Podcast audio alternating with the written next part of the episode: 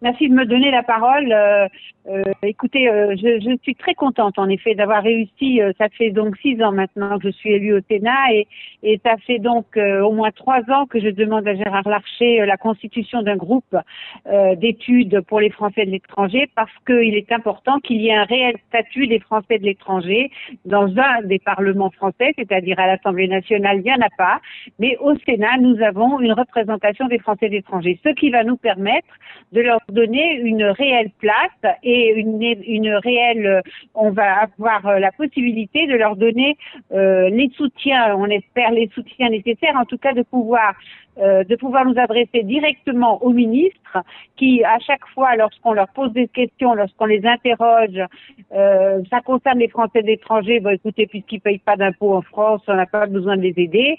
Donc là maintenant, quand on les appelle, ils sont obligés de venir et ils sont obligés de nous écouter et de nous donner des réponses. Pour l'instant, en tout cas, nous avons interrogé, nous avons auditionné euh, Jean-Baptiste Lemoine, qui est donc le secrétaire d'État qui représente les Français de l'étranger.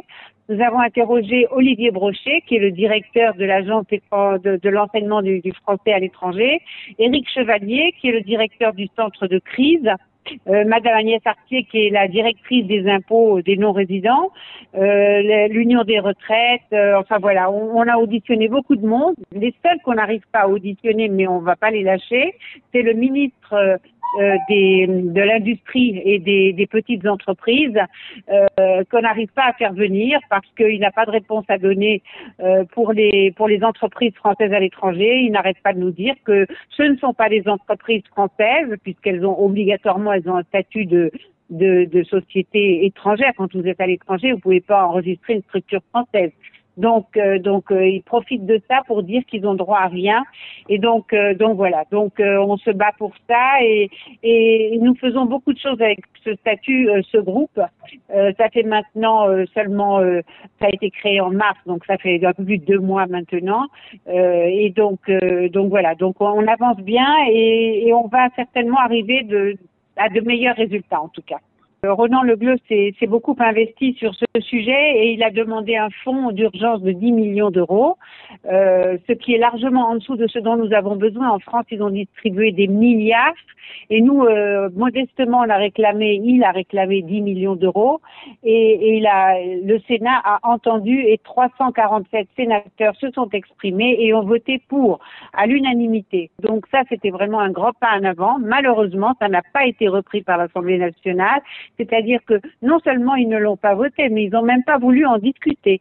Donc euh, ça n'a pas été repris, mais les, députés qui représentent les Français de l'étranger nous ont bien habitués euh, à refuser tout ce qui était, euh, tout ce qui allait dans le sens de l'amélioration des conditions des Français de l'étranger, mais, mais pire que ça, ils ont fait augmenter les impôts, ils ont supprimé des prestations sociales qu'il y avait avant, Enfin, on dirait qu'ils sont, euh, sont euh, complètement contre les Français de l'étranger alors qu'ils ont été élus par eux.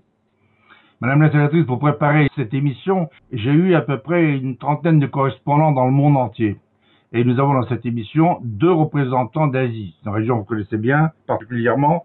Donc nous avons Nicolas Roger, qui est le correspondant Auckland du petitjournal.com, et nous avons le président de l'UFE à Hong Kong, Marc Guillon. Est-ce que vous pouvez leur donner un peu de courage parce qu'ils ont l'impression, là aussi, qu'ils sont abandonnés, livrés eux-mêmes dans le domaine de la pandémie. Il n'y a rien qui est fait pour ces Français du bout du monde. Alors que je rappelle, en 2009, le gouvernement français avait non seulement vacciné les Français de métropole, les Français d'outre-mer, mais aussi les Français de l'étranger. Alors pourquoi les Français de l'étranger aujourd'hui, le Quai ne veut rien faire pour les aider? Écoutez, euh, pour la vaccination, nous, euh, Monsieur Jean-Baptiste Lemoyne, donc le secrétaire d'État, euh, a dit qu'il devait y avoir une réciprocité puisque la France vaccine, y compris les étrangers. Donc, dans les pays d'accueil, il faut que les pays d'accueil vaccinent également les Français qui sont dans ces pays. Donc, a priori, au début, il n'y a rien eu qui a été mis en place parce que la plupart de ces pays vaccinent, mais ils vaccinent bien évidemment évidemment doucement, donc les vaccins ne sont pas encore faits pour tout le monde, mais par contre, ils seront vaccinés dans leur pays d'accueil. Je pense que la Nouvelle-Zélande et Hong Kong, ils vont, ils vont être vaccinés avec les gens du pays, mais qu'on a des pays où le vaccin n'est pas encore arrivé et où on n'arrive pas à obtenir qu'il soit acheminé. On a, on a l'Iran, enfin en Inde, le, le Pondichéry, etc. On a des Français qui meurent là-bas parce qu'ils sont pas vaccinés. Bon, voilà. Donc ça, c'est quelque chose qui est beaucoup trop lent. Et on a eu beaucoup de mal à le mettre en place en France et, et à l'étranger, on n'arrive pas à faire venir les vaccins. Euh, bon, alors donc, euh, il se glorifie en permanence de faire tout ce qu'il faut, euh, mais, mais ça n'avance pas. Et, et c'est tellement facile d'envoyer des vaccins dans la valise diplomatique. Si on voulait le faire, on pourrait le faire. Mais évidemment, les Français de l'étranger, c'est la dernière roue du carrosse. Vous avez des informations sur la détresse dans certains pays de ces Français? Ben oui, la détresse, nous avons, en ce qui concerne tout particulièrement les petits entrepreneurs français à l'étranger, nous n'avons réussi à avoir aucune aide, zéro, zéro.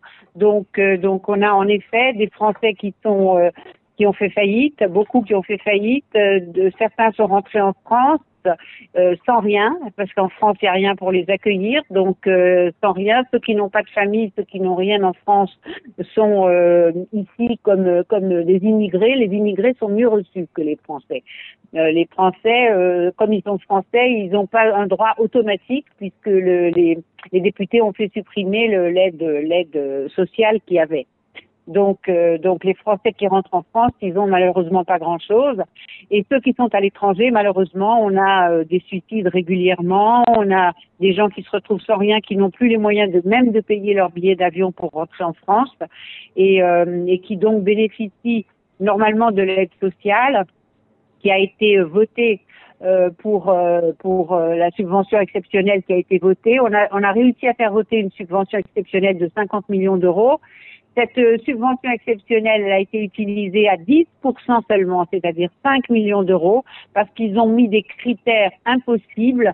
Ils ont mis des critères où il faut fournir des papiers, euh, énormément de papiers, etc. Les gens ne, ne pour fournir tous ces papiers-là, il leur faut un temps fou.